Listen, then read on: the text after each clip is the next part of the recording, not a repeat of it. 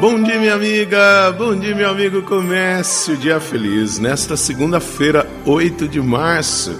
E hoje é um dia muito especial, por isso convido você, meu amigo, a reverenciarmos juntos todas as mulheres. Hoje, Dia Internacional da Mulher, reconhecido como um dia de defesa, de promoção da dignidade da mulher.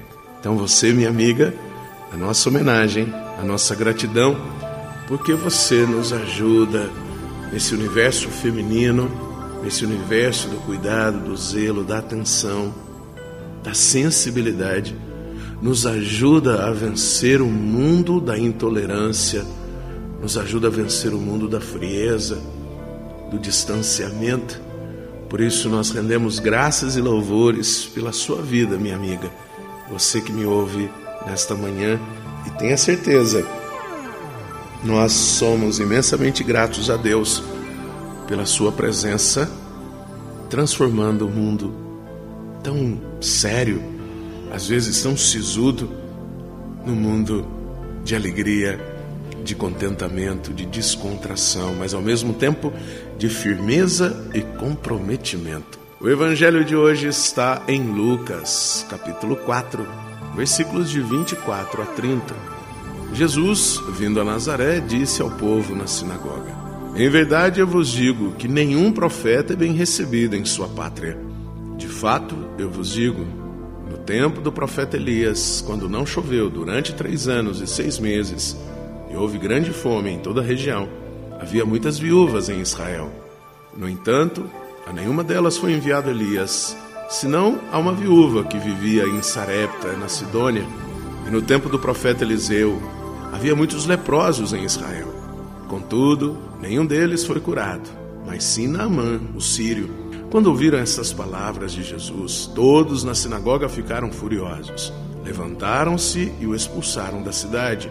Levaram-no até o alto do monte sobre o qual a cidade estava construída, com a intenção de lançá-lo no precipício.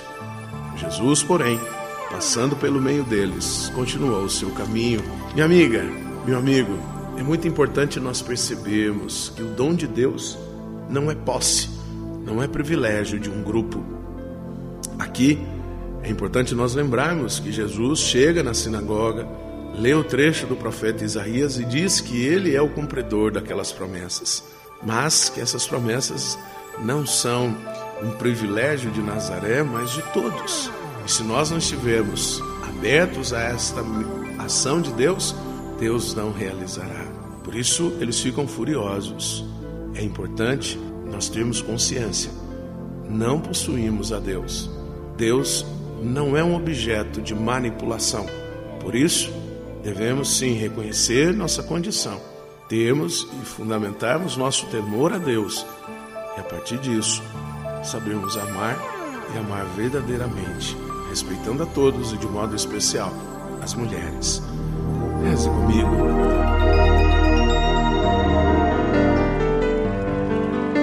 Pai nosso que estais nos céus, santificado seja o vosso nome, venha a nós o vosso reino, seja feita a vossa vontade, assim na terra como no céu.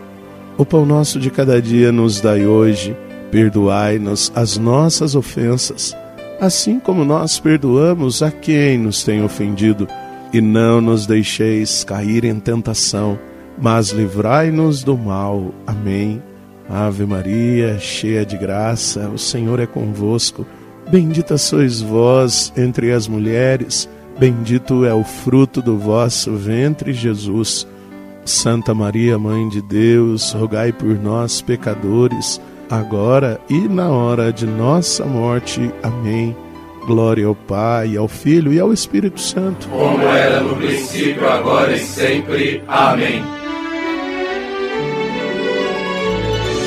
amiga, meu amigo, valorizemos a vida e hoje, de modo muito especial, defendendo e promovendo a dignidade da mulher. E você pode acompanhar nossa jornada da mulher católica nas redes sociais da paróquia Senhor Bom Jesus dos Passos, Facebook e YouTube. Hoje às 19h30, não perca!